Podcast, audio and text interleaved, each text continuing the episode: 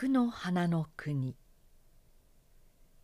柿よりも日本のものでフランスあたりに知れ渡っているのは菊の花です。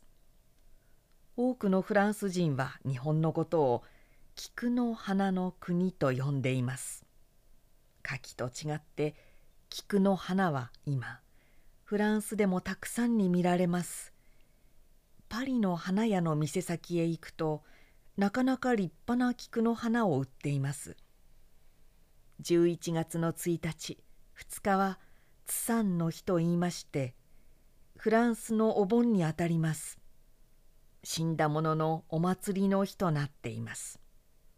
ちょうど菊の花の季節ですから皆あの花を持ってお墓へお参りに行ってきます。